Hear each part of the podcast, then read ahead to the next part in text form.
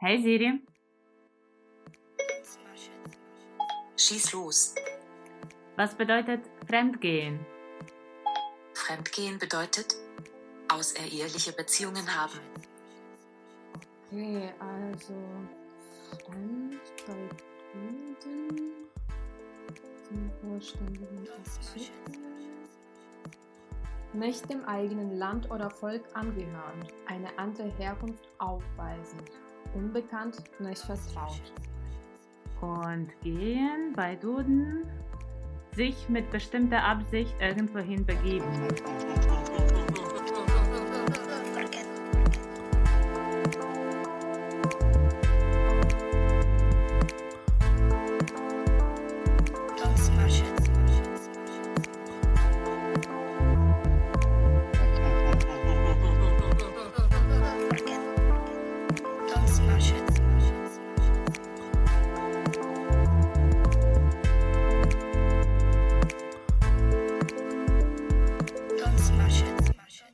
Wir sind Maria und Maria? zwei junge Ukrainerinnen, die in Deutschland leben und arbeiten. Äh, In diesem Podcast versuchen wir herauszufinden, wann sich Deutschland wie zu Hause und wann wie ein fremdes Land anfühlt.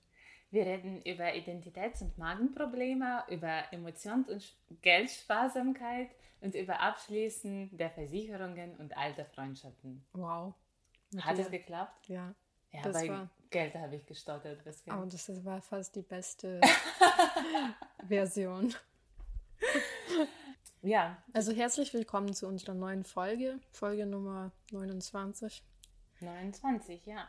Ja, wir haben uns heute wieder zusammengesetzt ähm, an einem Sommerabend, um über ein ganz wichtiges Thema zu reden. Eigentlich konnten wir, ich weiß nicht, wieso wir wieder so ein schweres Thema ausgesucht haben. Das letzte Thema war so leichtsinnig und schön und eigentlich könnte man sowas aussuchen, aber irgendwie sind wir wieder so zu so einem gesellschaftlichen, historischen Ernsten. Thema gekommen. Ja, Ja, ja. Naja, man muss auch so ein bisschen Abwechslung haben. Genau. Und ich glaube, wir neigen generell als Menschen oft dazu, äh, über schwere Themen zu reden. naja, aber ähm, das ist eigentlich kein so richtig schweres Thema, aber es ist ein wichtiges Thema, was uns auch jeden Tag oft beschäftigt, vor allem uns beide zum Beispiel, äh, weil Maria und ich ähm, wahrscheinlich genau aus diesem Grund befreundet sind. ähm, wir haben uns in Deutschland kennengelernt und wahrscheinlich deswegen, weil wir beide Ukrainerinnen waren und ähm, in der ukrainischen Gemeinde dann irgendwann mal abends uns zum ersten Mal getroffen haben und erst dann festgestellt, ähm, dass wir gemeinsame Interessen haben und so weiter. Genau, und wir reden dieselbe Sprache, wir teilen unsere Muttersprache und wir machen diesen Podcast zusammen, was aber nicht so selbstverständlich ist. Also ich glaube, in Augen von unseren, von vielen von unseren deutschen Freunden ist es so sehr selbstverständlich, dass zwei Ukrainerinnen sich zusammengetan haben und Zwei Marias. genau eine Freundschaft geschlossen haben und auch ein gemeinsames Projekt haben.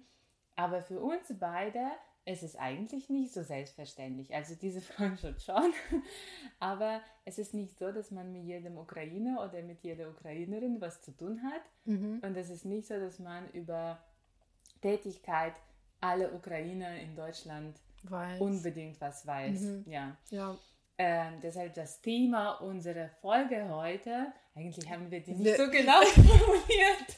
Deshalb Wir haben noch kein- wir so ein Intro. Wir haben noch keinen Namen, deswegen war das Intro so lang. ja, aber eigentlich ähm, wollten wir über diese Erscheinung der Ukrainer in Deutschland, Ukrainerinnen in Deutschland reden, was für Gruppen es gibt und ähm, was das überhaupt ausmacht und wie überhaupt es dazu kommt, dass Leute aus der Ukraine nach Deutschland reisen und so weiter. Genau, und entsprechend davon, wie sich die Beziehungen gestalten können. Ich denke jetzt an dieses virales Video von Funk, glaube ich, war das. Heißt, diese, heißt dieser Sender Funk? Ah, Funk, glaube ich. danke, Ich sag Funk. auch immer Funk, aber es Funk, heißt ja. Funk, ja. Genau, und da war dieses Video, wo die Ausländern in diesem Video die Fragen gestellt haben, die gewöhnlich immer die Deutschen stellen. Und da war eine der Fragen, wo, glaube ich, so eine muslimische Frau mit Kopftuch zu einem deutschen Pärchen sagt, ja, kennen Sie denn ähm, den Hans? Der ist auch der Deutsche. Ja. Ja, das ist übrigens, äh, das stimmt auch. Ich glaube, ich werde in der, äh, hier, äh, nicht in der Ukraine, in Deutschland äh, auch immer gefragt zu irgendwelchen Ukrainern, die vielleicht irgendwo in München leben oder in Hamburg, die nicht unbedingt äh, so öffentlich, äh, öffentliche Personen sind, ob ich sie kenne. Und ich denke mir, was? Ich wohne in Bamberg. Wie kann ich diese Menschen Ja, kennen? ja. Manchmal passiert das schon, aber sehr selten, weil wie du sagst, äh, es heißt nicht, dass man hier auf einmal alle Ukrainer kennt. Das Ja. funktioniert einfach so nicht. Und da, so geht es nicht nur, aber nicht nur deutschen Leuten, sondern auch ähm, meinen Verwandten in der Ukraine. Weil meine Tanten sagen mir manchmal, ah ja, da in München, da wohnt eine Tante von, von dem und dem, vielleicht kannst du die besuchen. Und ich denke, wieso muss ich die besuchen? Ich kenne diese, diesen Typen nicht. Ich, wieso muss ich seine Tante besuchen, Ja. nur weil sie in München lebt? Und das Ja. ist genau das Ding, dass auch in der Ukraine man oft denkt, dass alle Ukrainer in Deutschland zusammenhalten müssen. Ja, Und das ist oft nicht der Fall. Genau. Oder, Wir sind eine Ausnahme. oder die Deutschen wundern sich, wieso du mit einer äh, mit einem Ukrainer oder Ukrainerin in deiner Stadt nicht befreundet bist. Und dann, wenn man sagt, ja, ich habe mit der nicht so viel zu tun, dann nehmen sie an, dass da ein Krieg oder ein Streit oder ein Konflikt besteht. Ja. Weil, äh, ja. Ich weiß nicht, wie es anderen Nationalitäten geht. So, also keine Ahnung. Ich glaube auch nicht, dass man Deutsche fragt, wieso sie mit irgendwelchen Deutschen irgendwo in den USA nicht befreundet sind. Ja, Aber ja. also Ukrainer werden auf jeden Fall sehr oft gefragt. Und ich weiß nicht, ob das schlecht ist oder nicht, weil vielleicht ist es auch gar nicht so schlecht, diese Gemeinschaft zu haben. Ich glaube, am Anfang der Zeit in Bamberg, wo wir uns kennengelernt haben, fand ich das auch schön, dass es diese Community gab, Mhm. wo ich erstmal einfach diese Zuflucht finden konnte, äh, weil genau am Anfang hast du immer wieder diese Konfrontation mit den unterschiedlichen, also mit der deutschen Kultur und dann ist es schön, einfach mit ukrainischen Leuten zu reden, die in dem Moment das Gleiche erleben. Man kann sich ein bisschen beschweren und äh, keiner guckt so schief, äh, Ja, was du da mhm, sagst. mhm. Aber so mit der Zeit habe ich gemerkt, dass, dass diese Themen für mich so ausgehen und dabei auch die Grundlage für bestimmte Freundschaften mit Ukrainern, die vielleicht sich nur auf dieser Basis quasi aufgebaut haben. Mhm. Und manchmal läuft es, ich weiß nicht, wie dein Eindruck am Anfang war, ähm, lau- laufen diese Freundschaften auch so ein bisschen zwangsläufig, weil du kommst an und du schließt die Freundschaften mit Menschen, die deine Muttersprache sprechen, die hier studieren, okay, die sind von so sozialem sozusagen, von sozialem Status auf gleichem Niveau mit dir, äh, gehören zu derselben Gruppe, aber du gehst mit deinem Bier trinken, du gehst mit deinem Spazieren, nur aus diesen Gründen, ohne zu wissen, ob ihr überhaupt auf eine Weile seid, ob ihr, Mhm. ich weiß nicht, Kino, Bücher und so weiter und so fort Mhm. mögt. Und ich glaube, das ist äh, Schicksal von vielen MigrantInnen äh, am Anfang, dass man mit Menschen rumhängt, eigen- man eigentlich nicht so viel zu tun hat. Mhm. Aber würdest du denn nicht sagen, dass das generell oft im Leben so ist? Ich erinnere mich gerade an meine Zeit in der ukrainischen Uni, ähm, dass ich am Anfang tatsächlich auch mit Leuten befreundet war, die dann so bis zur Mitte des Studiums einfach in einer komplett anderen Gruppe waren. Und ich glaube, der Mensch neigt einfach dazu, am Anfang diese schnellen Impulse wahrzunehmen und diejenigen, die am schnellsten dich ansprechen vielleicht und sagen, hey, komm, lass uns ein Bier trinken, das vielleicht Mhm. dann genau das äh, hilft, irgendwie eine bestimmte Freundschaft aufzubauen. Aber klar, wenn man sich ein bisschen besser kennenlernt, dann sieht man natürlich auch, dass man vielleicht nicht so viele gemeinsame Interessen hat. Aber ja, ich glaube, in der Ukraine ist es dann kein Problem. In Deutschland, wie du schon sagtest, wird das dann irgendwie komisch gesehen, weil man denkt, man ist in einem Krieg und wie kann es sein, dass du mit einer ukrainischen Person dann nicht befreundet bist? Ja. Das habe ich selbst ein bisschen erlebt, dass irgendwie, weil ich ähm, ein bisschen weg von der ukrainischen Community hier bin. Also ich habe halt nicht so viele ukrainische Freunde hier, außer dich. Habe ich mit nicht so vielen Leuten Kontakt hier in Bamberg. Und ähm, das ist dann irgendwie ein bisschen komisch. Mhm. Ich glaube, ein bisschen, ähm, ich würde da zurückkommen auf deine Aussage mit dem Freunden, Freunde finden beim Studium. Ich glaube, bei Studium ist, ähm, die, sind die Interessen, die sich überlappen, schon ein bisschen höher, weil man Studium hat. Mhm. Und in der Ukra an der ukrainischen Uni ist es ein bisschen anders als an äh, den Universitäten hier in Deutschland. Wir haben einen gemeinsamen Vorlesungsplan. Und man kann sich eigentlich so über. Man die, hat keine Wahl eigentlich. Genau, man hat, also man kann über gemeinsame Dozenten oder gemeinsame Fächer sich beschweren oder mhm. austauschen. Und hier in Deutschland hatte ich Erfahrungen, dass ich ja mit Menschen abhängte, die, die wirklich auch aus ja, andere Lebensrealität irgendwie leben oder andere Ziele haben nur weil sie meine Muttersprache sprechen. Und wahrscheinlich damit wollen wir sagen, dass es nicht so ähm, natürlich oder selbstverständlich ist, dass alle Ukrainer unter sich vernetzen. Mhm. Weil ich heute bei der Vorbereitung auf diesen Podcast gelesen habe, dass die Ukrainer sind die Migrantengruppe im Vergleich zu allen anderen Nationen weltweit, die äh, die meisten Vereine im Ausland haben. Okay. Also die versuchen sozusagen ihre Tätigkeit und ihr Wirken mittels verschiedenen Vereinen und Gesellschaften und Organisationen irgendwie auf die Beine zu stellen. Und das haben wir mit dir auch erlebt hier in mhm. Bamberg.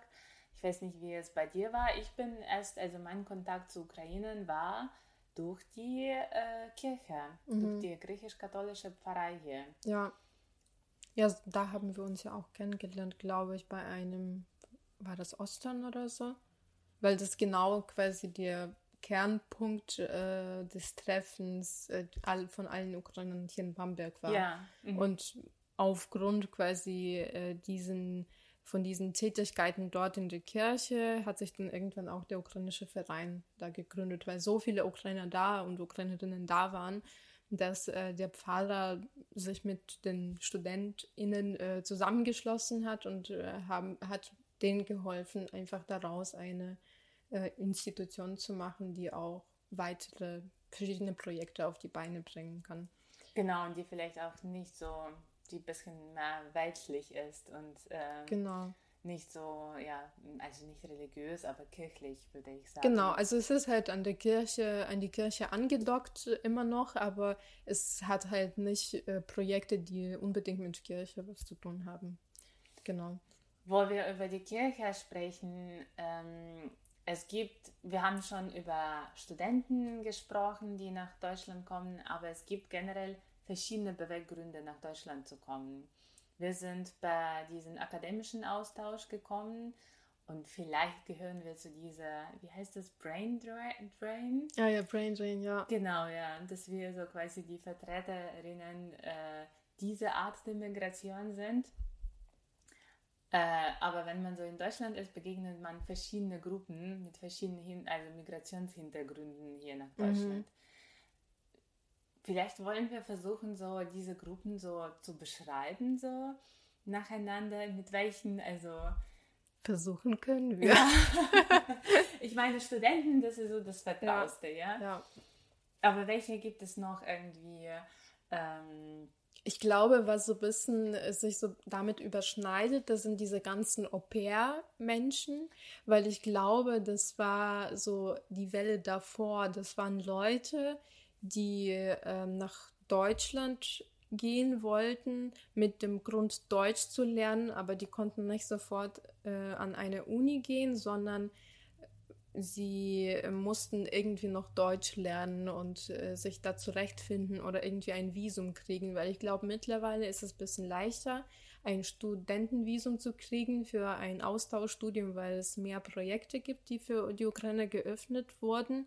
Aber früher gab es das nicht. So einen Grund, äh, nach Deutschland zu gehen, konnte man nicht so leicht finden. Mhm. Deswegen haben viele diese Au-pair-Möglichkeit genutzt, um dann ein Jahr lang hier Deutsch zu lernen und dann anschließend sich für mehr Stipendien bewerben oder sowas.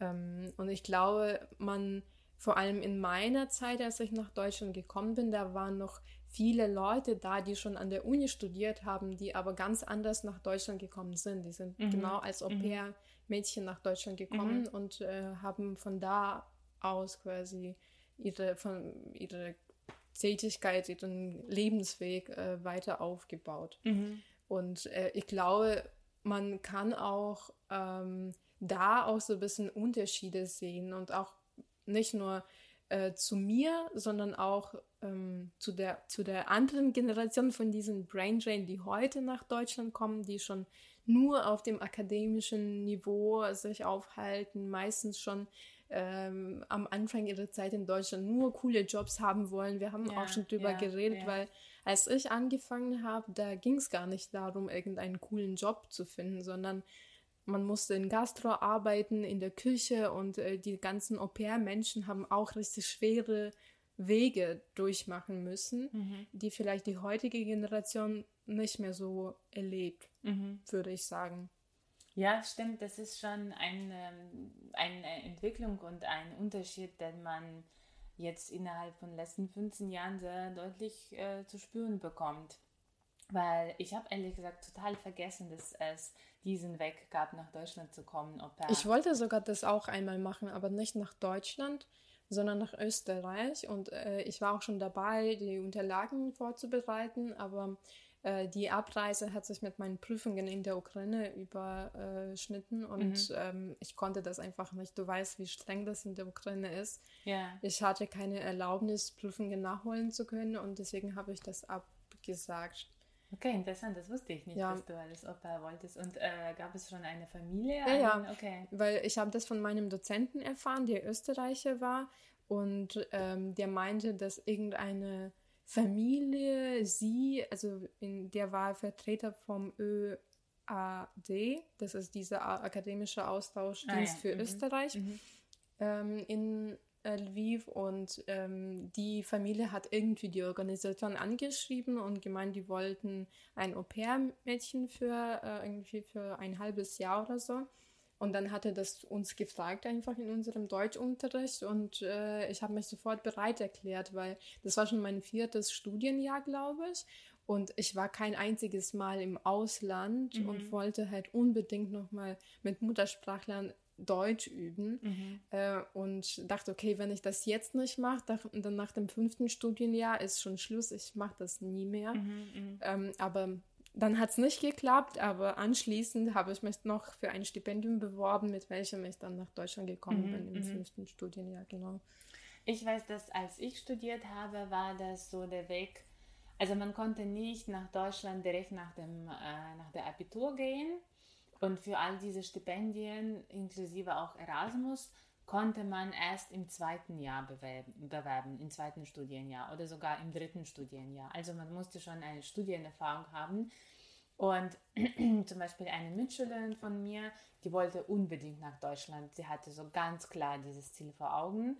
Und deshalb hat sie auch Stipendium nicht als ein Ziel, also ein, ähm, als einen möglichen Weg nach Deutschland zu kommen gewählt, sondern hat sich für Oper beworben. Und da das ist äh, auch dieser Prozess der Feminisierung der Migration, dass ganz viele Frauen aus mhm. der Ukraine eigentlich nach Deutschland auswandern, womit auch diese, dieses blöde Klischee zusammenhängt, dass ukrainische Frauen ähm, nach deutschen Männern suchen.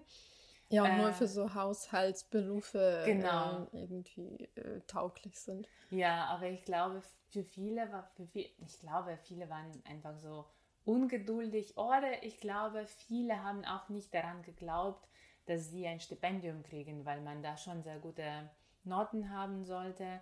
Und bei manchen war es wirklich ein bisschen auch Korruption eigentlich, weiß ich, bei manchen Stipendien, dass, äh, dass man so äh, gute Bekannte unter den mhm. Professoren haben sollte, weil nicht jeder konnte dir ein Gutachten äh, ausstellen. Okay. Krass. Genau, und ich glaube, bei vielen, was ich mitgekriegt habe, dass äh, vielen von meinen Kommilitoninnen, besonders so aus Dörfer oder irgendwie so ähm, diesen, also provinziellen Meinst Gegenden und Länder, äh, nicht ich, aber äh, dass die da einfach nicht daran geglaubt haben, dass ein Professor dann ein Gutachten schreiben wird oder dass sie das nicht schaffen, ein, äh, also sich für, für ein Stipendium zu bewerben.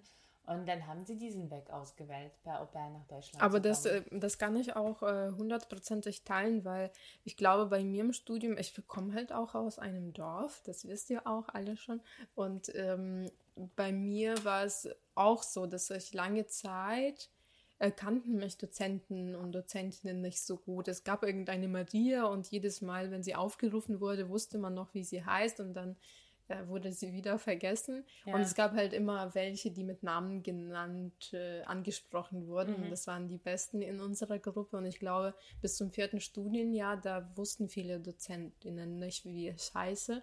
Ähm, und da wusste ich, okay, wenn ich, ich habe mich auch für Stipendien beworben in dieser Zeit und ich habe nach, nach einem Gutachten auch gefragt, aber klar haben sie mir kein gutes Gutachten mhm. geschrieben, mhm. weil ich war nicht die Lieblingsstudentin mhm. und das war alles so allgemein, so eine Vorlage, äh, die wahrscheinlich für ähm, bessere Studenten ein bisschen ausgebessert wurde mhm. mit ein äh, paar guten Sachen. Und ich habe nie ein Stipendium gekriegt und ich dachte, okay, also eine einzige Möglichkeit ist für mich tatsächlich dann mhm. so ein Au-pair-Ding zu machen. Mhm. Ich hatte dann irgendwie Glück, dass ich äh, ein, bei einem Übersetzungswettbewerb teilgenommen habe und ich habe irgendwie auf der ukrainischen, auf der allgemeinen ukrainischen ähm, Ebene des Wettbewerbs irgendwie den Platz, zweiten Platz genommen. Mhm. Und dann hat mein Lehrstuhl erfahren, dass das, das mich gibt. gibt. Ja,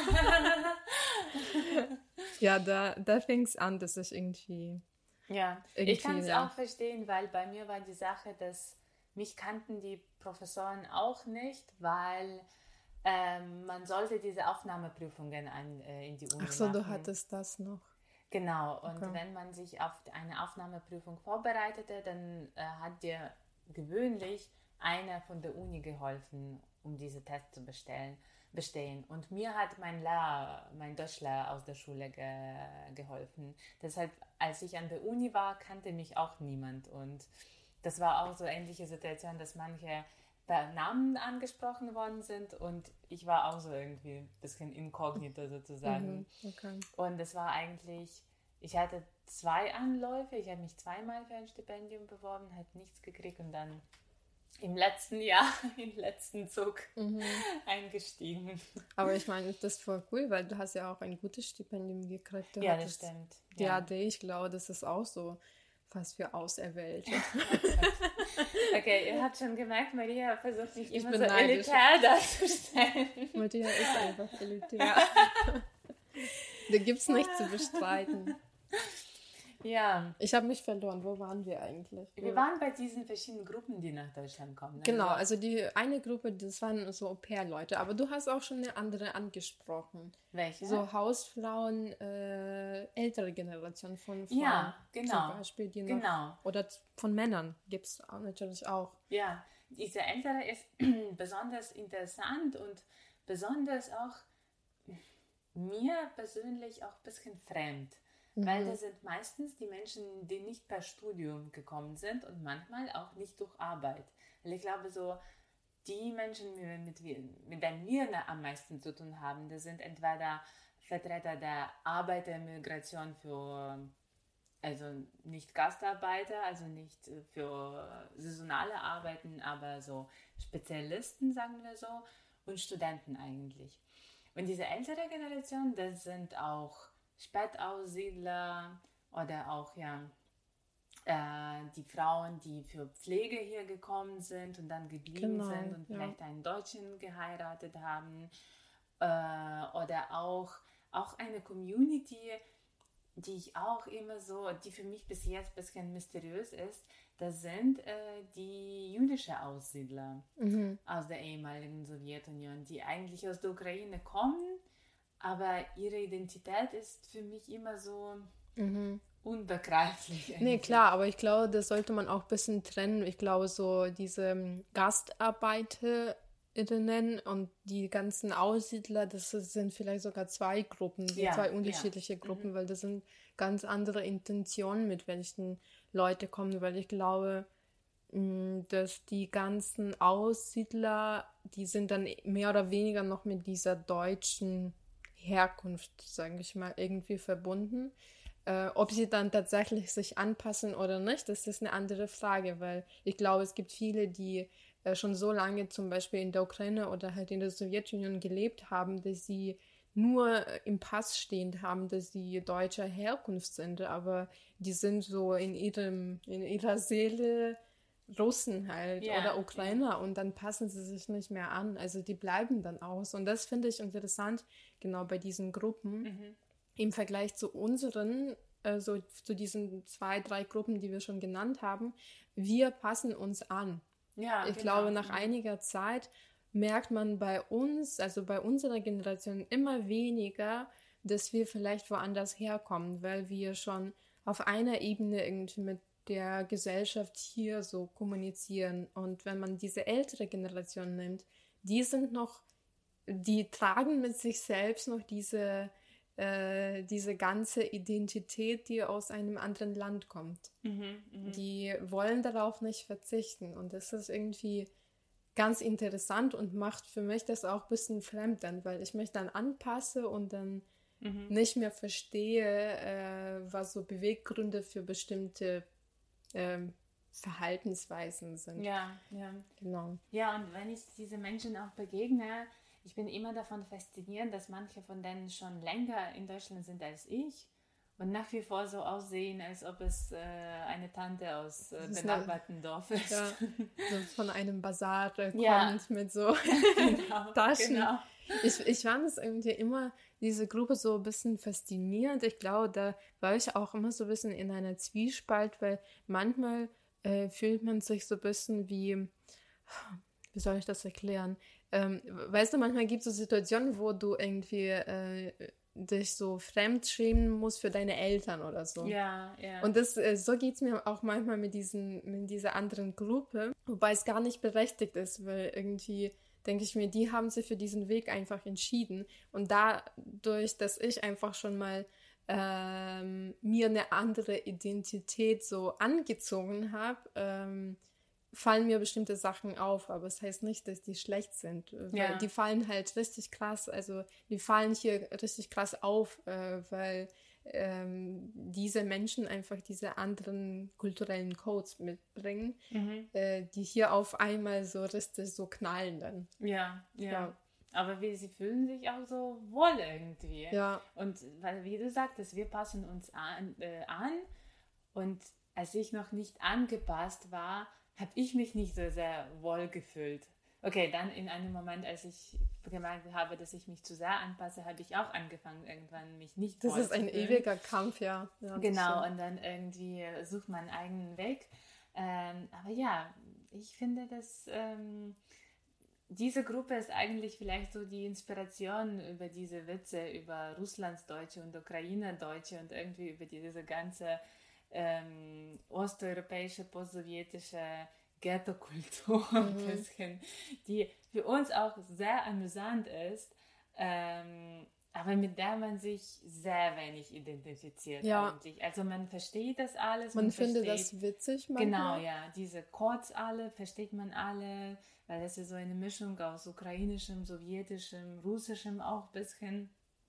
Wenn man in Möxmarkt geht, dann weiß man auch, woher alles kommt. Aber das ist wie eine konservierte Welt irgendwie. Ja. Mhm. Ich muss sagen, ich, fand's, ich habe es gerade gesagt, dass ich das auch witzig finde, weil ähm, eine Weile, als ich äh, TikTok ausgetestet habe für mich, da habe ich einen Typen gefunden, der Russlanddeutsche ist und der hat äh, immer so äh, witzige Videos ähm, hochgeladen, wo er seine Mama nachgeahmt hat. Okay. Und sie ist eine Russin Ja. und der ist halt schon in Russland geboren, äh, nicht in Russland, in Deutschland geboren.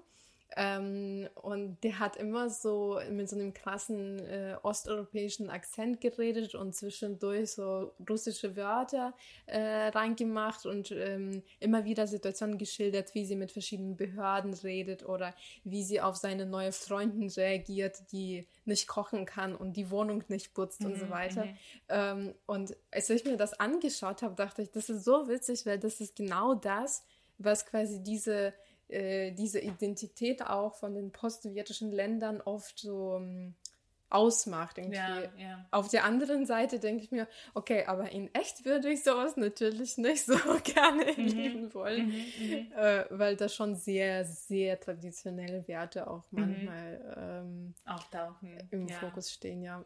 Ja, das ist auch interessant. Ich weiß nicht, wie es dir geht, aber manchmal, ich fühle, dass ich mich manchmal für so diese post-sowjetische Identität angesprochen fühle oder davon ich fühle mich davon angesprochen oder auch meine deutsche Freunde mich damit identifizieren oder mich dazu fragen.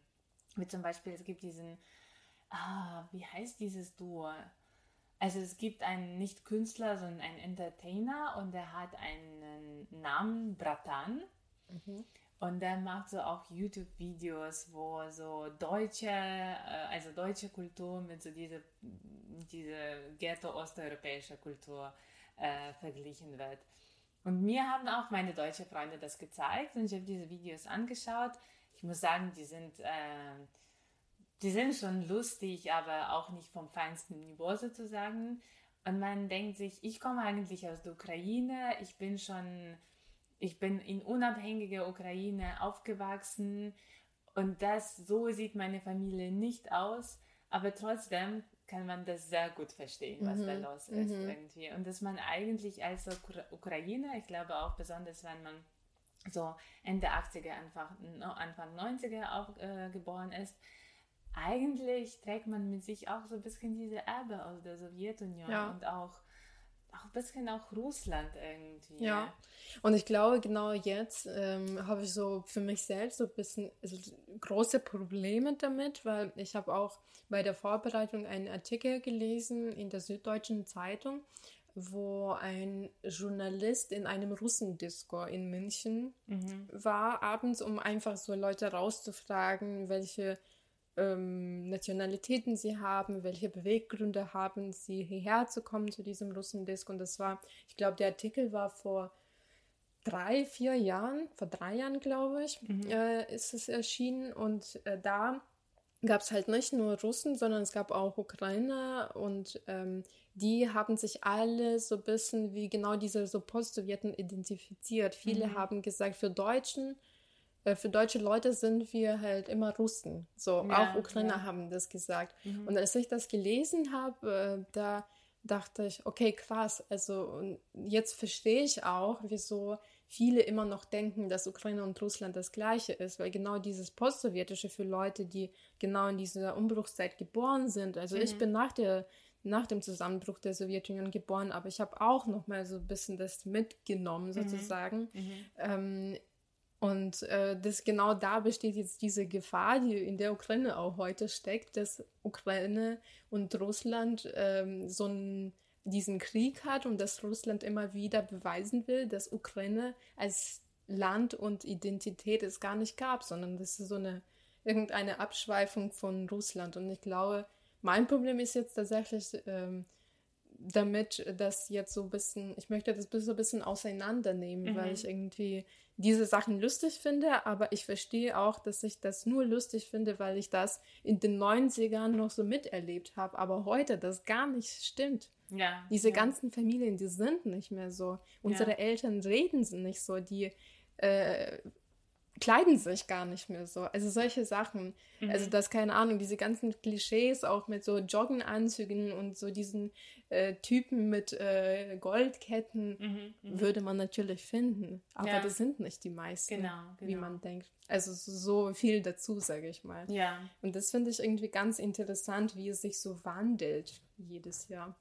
Genau, und das ist einfach wichtig. Also ich glaube, so zusammenfassend lässt sich sagen, dass für junge Generationen der Ukrainer in Deutschland sind solche Gruppen nicht die Vertreter der Ukrainer in Deutschland eigentlich, sondern das ist noch diese, diese ältere Generation eigentlich. Man, man versteht, was da los ist, aber ähm, und, da, und ich finde es auch ähm, ganz interessant, weil genau da sieht man, was für äh, Gründe Leute hatten, um nach Deutschland zu gehen. Äh, weil ich glaube, die jüngeren Leute, die sind alle schon mehr oder weniger selbstbewusst und sind, gehen so mit einem Ziel nach Deutschland ähm, fachlich irgendwo zu arbeiten oder irgendwie Ukraine zu repräsentieren. Du hast vorhin die Oksana Lenjew genannt, mhm, diese mhm. Dirigenten, die jetzt bei Bayerischen Festspielen äh, zum, als erste Frau äh, ein Orchester dirigiert hat. Das sind Leute, die einfach schon so ein Standing haben und mit diesem Ziel ins Ausland gehen. Mhm. Und wenn man mit dieser älteren Generation redet, ich bin früher oft mit dem Bus gefahren in die Ukraine und da kriegst du sehr viele Geschichten mit. Ja, das stimmt, und ja. Äh, da reden sehr, vor allem so ältere Frauen, wenn die deine Sitznachbarin ist, dann erzählt sie die Geschichte ihres ganzen Lebens. Mhm. Und die ähm, mögen Ukraine oft nicht. Die mhm. sagen, dass in der Ukraine alles scheiße ist, weil die noch in dieser Zeit da gelebt haben, wo vieles scheiße war. Mhm. Und ich sage nicht, dass alles jetzt perfekt ist. Und ich meine, wir sind ja auch immer noch in Deutschland und haben unsere Gründe nicht zurückzugehen. Aber ich glaube, da merke ich schon diese Haltung, dass man so so eine Abneigung hat und sagt, nee, Ukraine, in der Ukraine ist alles scheiße, da läuft alles schief und mhm. ich mhm. glaube, das kann ich nicht mehr so teilen. Mhm. Und das ist übrigens auch in diesem Buch, ähm, von dem ich erzählt habe, diese Formalie in Kiew. Wir ja. haben eine Folge über Ukraine in der deutschen Literatur. Und ähm, da erzählt er auch, als er nach Kiew geht, der Protagonist, also die Figur, äh, der erzählt, dass er mit diesen Bildern von seinen Eltern nach Kiew gegangen ist und dass da alles schief läuft, dass da krasse Bürokratie ist, Korruption in jeder Ecke und dann so Schritt für Schritt findet er Sachen raus, die dann einfach gar nicht mehr stimmen. Ja. Also richtig spannend geschrieben und ich glaube, das ist genau diese Schilderung der ganzen Situation heutzutage. Mhm.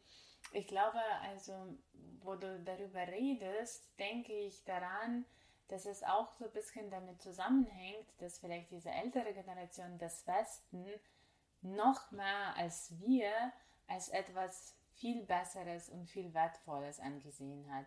Also ich glaube in den 90er Jahren, Anfang der 2000er, ich glaube, wir sind auch so ein bisschen Produkt dieser Zeit, war die Migration nach Westen als Lebenserfolg angesehen. Du machst was Gescheites mit deinem Leben und du musst da bleiben. Ja. Und du hast diese Abneigung gegenüber der Ukraine. Also was heißt Abneigung? Oder du hältst die Option in der Ukraine zu leben irgendwie als nicht ähm, attraktiv. Ja. attraktiv. Ähm, und ich glaube, bei so nach meiner Generation, mit meiner Generation hat er sich angefangen zu ändern, weil es schon viele Studierende gibt, die zurück in die Ukraine gehen und die ähm, genau, die sehen das nicht mehr so äh, erstrebenswert, um jeden Preis äh, in Deutschland zu bleiben. Manchmal, manchmal nicht.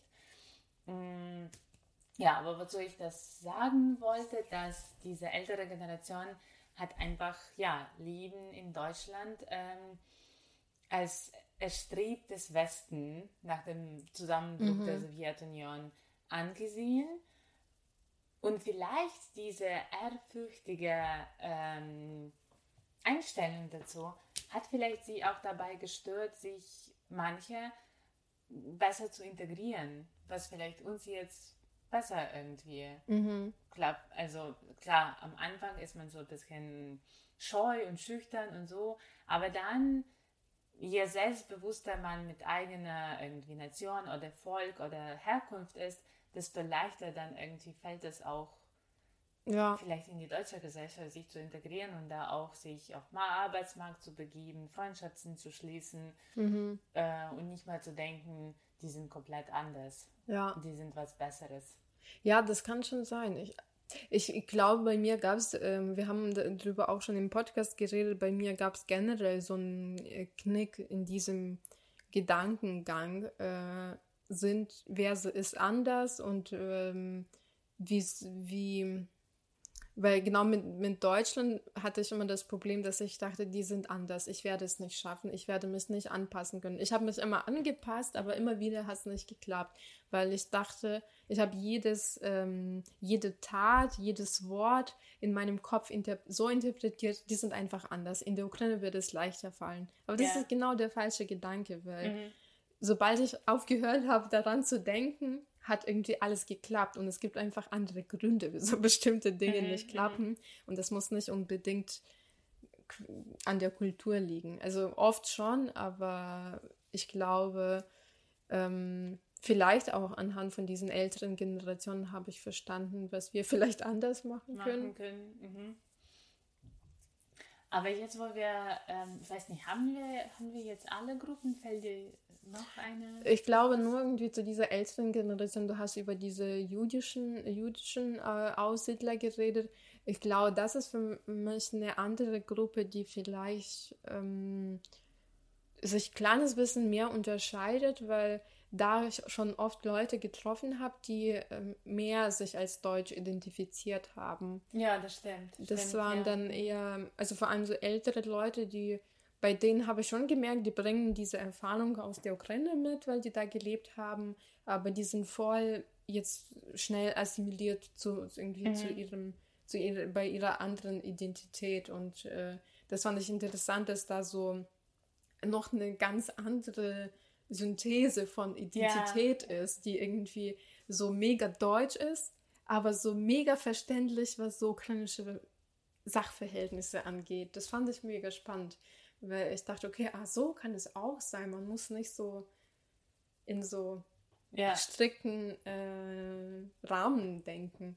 Und das fand Voll. ich irgendwie, ja, das, das war für mich einfach interessanter als eine Erscheinung. Ich kann dich voll verstehen. Also ich finde dieses Wort Synthese wirklich sehr treffend, weil für mich ist es auch immer so eine Kombination von ganz verschiedenen Hintergründen, die, ähm, ja, die einfach äh, faszinierend sind, weil, wie du sagtest, es steht dir eine Person gegenüber, die ein perfektes Deutsch spricht, aber gleichzeitig irgendwie mit dir über Chiburaschka oder mhm. über Varenike oder Borsch irgendwie äh, fast gleichberechtigt sich unterhalten kann. Und nicht, weil sie ein Deutscher ist, der sich für ukrainische Kultur interessiert, sondern weil sie das mhm. auch in, in der Kindheit miterlebt haben. Ja, ja. Und das ist auch eine andere Facette einfach. Ich habe gerade auch nochmal in meine Notizen geschaut und ich habe bei mir auch noch zu diesem Thema ein, ähm, ähm, einen Begriff Generation 1,5 das ist dazugehörende okay. Generation, das sind Kinder von diesen Aussiedlern, die ähm, schon auch ein bisschen älter waren, als sie nach Deutschland gekommen sind. Also mhm. die haben zum Beispiel Ukraine oder Russland miterlebt, mhm. aber sind nicht da äh, irgendwie, sind dann nicht so lange sozialisiert. Ähm, also wurden nicht so lange dort sozialisiert und kamen dann irgendwann nach Deutschland, wo es aber auch schon später war, war weil man die in der Schule schon auch eine, an, einem anderen Land mhm. zugeordnet hat. Äh, keine Ahnung, das, das, bezieht sich nicht nur auf Ukrainer oder Pol, äh, Russen, sondern auch Polen. Mhm. Ähm, das, genau für Deutschland waren die aber Ukrainer und das meiste Leben haben die dann aber schon in Deutschland verbracht. Und für diese Generation nennt man Generation 1,5. Mhm. Weil die mhm. also nicht komplett neu, so wie wir, wir würden wahrscheinlich so zwei, Generation 2.0 sein, die irgendwie schon viel später gekommen ist, neu einfach äh, mit, mit einer ukrainischen Identität in Deutschland anfangen. Generation 0, die, die irgendwie da, wo die, die in Deutschland geboren sind. Und Generation 1.5, das ist dieses so dazwischen, ah, wenn man zwischen okay. 15 und äh, 19 zum Beispiel äh, nach Deutschland kommt. Verstehe, so. verstehe, und der Deal ja. finde ich auch irgendwie witzig, weil, also nicht witzig, aber ich glaube, äh, das ist auch so eine interessante Mischung, für, weil das junge Leute sind, die schon auch sehr deutsch sind, wenn die in die Schule gehen, aber trotzdem so viel von diesem Osteuropäischen haben. Und das ist irgendwie, ja, das ist auch irgendwie krass. Ja, wo du ähm, über, diese über die geborenen, so quasi Kindern von Aussiedlern sprichst, denke ich noch an ukrainische Diaspora. Mhm. Eigentlich mit Diaspora meint man alle Migranten, die irgendwie aus, Ukra aus der Ukraine kommen und dann in Deutschland aufhalten. Aber es gibt noch diese Gruppe, die wir eigentlich auch durch diese ukrainische Pfarrei hier in Bamberg auch besonders intensiv kennengelernt haben und wahrscheinlich auch durch die Pfadfinderorganisation in der Ukraine. Das sind die Menschen, die noch nach dem Zweiten oder nach dem Ersten Weltkrieg aus der Ukraine nach Deutschland migriert haben und dann ähm, ihre Kinder auch und die meisten wohnen meistens um München. München ist so ein große, großes Zentrum von ukrainischer Diaspora und das ist auch etwas, nochmal was ganz anderes. Ja.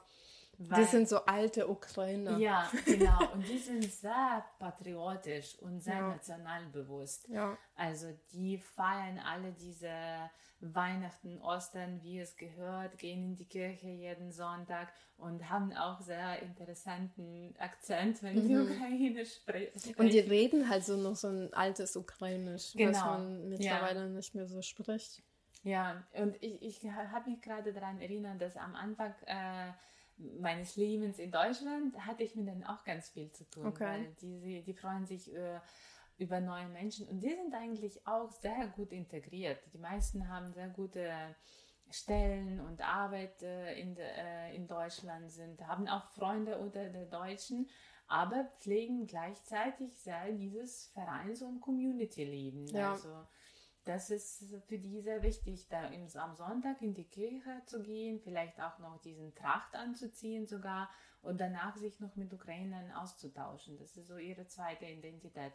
Was glaube ich, äh, also wir zum Beispiel nicht Gar machen. nicht machen. Nein. Nee. Also, Aber ich, ich weiß das auch, mein Bruder, als er äh, klein war, also keine Ahnung, wie alt er damals war, aber der war zweimal in Deutschland durch ähm, auch so eine Jugendorganisation und teilweise Pfadfindern, weil es gab so eine Zusammenarbeit, die quasi mit dem Roten Kreuz ähm, so Reisen für ukrainische Jugendliche nach Deutschland organisiert äh, äh, hat und mein Bruder war zweimal so in, Münch, in der Nähe von München und die waren tatsächlich dann mit dieser ukrainischen Diaspora unterwegs. Und das Mhm. waren meistens Pfadfinder tatsächlich, ja. die in Deutschland leben. Und äh, da fand ich das so faszinierend, weil äh, mein Bruder mir dann Bilder ges gezeigt hat und Geschichten erzählt hat. Und ich dachte mir, krass, ähm, wie sehr sie noch so ukrainisch, Ukraine pflegen, Mhm, diese mhm. ganzen Traditionen und so weiter, dass sie das noch krasser machen als Leute in der Ukraine Ja, ja. äh, weil das so abgekapselt ist und nur für sich selbst in dieser reinen Form, äh, die es in der Ukraine auch schon nicht mehr so gab. ja. Und ähm, das war nicht damals, ähm, damals richtig schön, aber ich bin selbst nie so wirklich mit denen in Berührung gekommen. Also ich weiß, dass, dass die es gibt, aber ich hatte irgendwie nicht so viel Kontakt mit Leuten, deswegen kann ich das äh, aus meiner eigenen Erfahrung nicht berichten.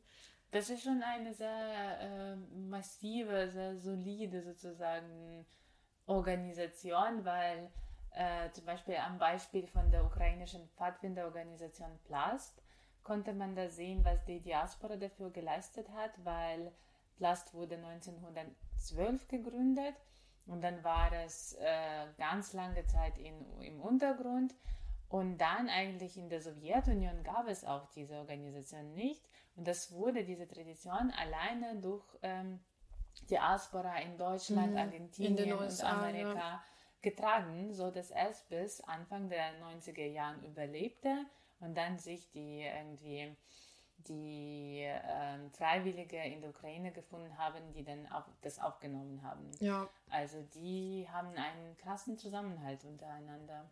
Ja, und ich finde es gut, dass es so eine Gruppe gab, die so selbstbewusst noch diese ganzen Traditionen weitergetragen Voll, haben, äh, weil die, wenn man die anschaut, glaube ich, dann sieht man, dass zum Beispiel Ukraine und Russland gar nicht so ähnlich sind, Mhm. weil wenn man dann diese Mentalitäten vergleicht, zum Beispiel von uns, die, wir haben uns dann irgendwann natürlich diesen, diesen sowjetischen Traditionen, wenn man das so nennen kann, angeglichen. Aber die Leute, die, die irgendwann ausgereist sind, die Mhm. das nicht erlebt haben, die sind nochmal ganz, ganz, Ganz anders. Ja, ja. Die haben ganz andere, ja, sie verhalten sich ganz, ganz anders als Leute in der Ukraine heute und halt diese ganzen Aussiedler, die später kamen, die vielleicht im gleichen Alter sind, aber Mhm. Sowjetunion erlebt haben. Und da sieht man, wie krass eigentlich Einfluss Sowjetunion auf die Ja. Ukraine ja. hatte.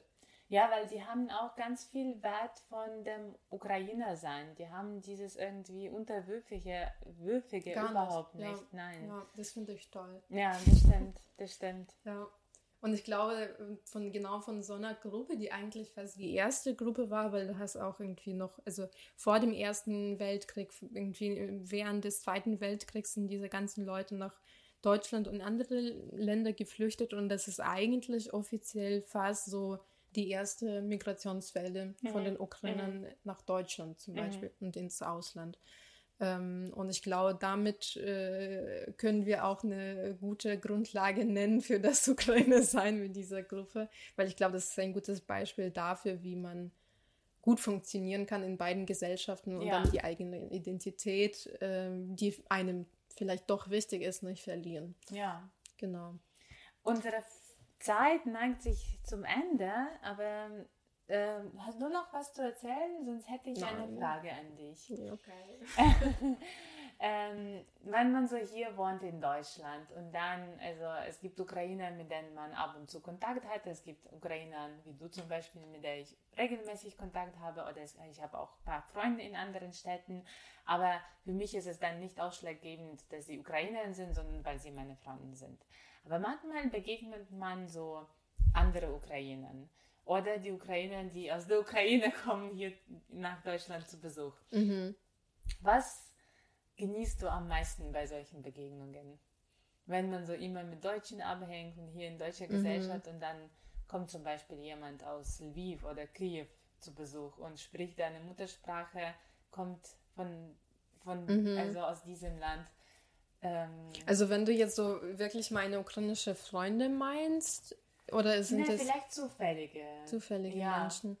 Ähm, ich, das ist auch sehr unterschiedlich. Ich glaube, ich habe mittlerweile gelernt äh, zu unterscheiden, ob ich jetzt mit diesen Menschen was machen will oder nicht. Man, ich rede natürlich dann irgendwie, wenn es dann in irgendeinem bestimmten Kontext äh, diese ukrainische Person treffe, dann rede ich mit ihr, aber ich kann ziemlich schnell feststellen, ob wir jetzt weiter was unternehmen oder nicht, Mhm. glaube ich. Also es, Mhm. da unterscheide ich nicht mehr, ob jetzt, also genauso wie mit Deutschen irgendwie, wenn du irgendeine Person in eine Bar triffst, äh, früher, wenn man in eine Bar Ja. gehen konnte, äh, konntest du dann auch anhand von, äh, keine Ahnung, nach einem Gespräch feststellen, Ja. ob du was weiter mit der Person unternehmen willst oder nicht. Und so Mhm. geht es mir auch mittlerweile mit den Ukrainern.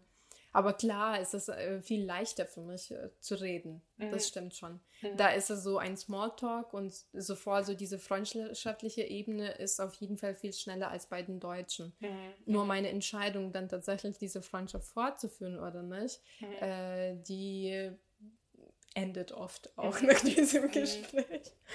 Kann ich verstehen. Ich habe für mich festgestellt, dass ähm, das ukrainische Sprache zu hören, das ist, hat schon so einen magischen Moment und das macht auch das immer schön. Ja, es irgendwie. entspannt, also mich entspannt das sehr. Ja, ja. Wenn man halt manchmal so redet und äh, dann hat man schon zwei Stunden geredet, also in einem guten Fall, ja. und man denkt, krass, worüber haben wir gerade geredet? Geredet, Also ja. wir hatten, Mhm. man kann auch kein bestimmtes Thema nennen, aber Muttersprache macht schon was. Ja, ja. Oder wenn jemand irgendwie so einen Witz macht über so ukrainische Realien oder wie ukrainische Mütter sind oder Väter und du bist auf einmal so, "Oh, diese Person versteht das, Ja. die kennt das. Ja.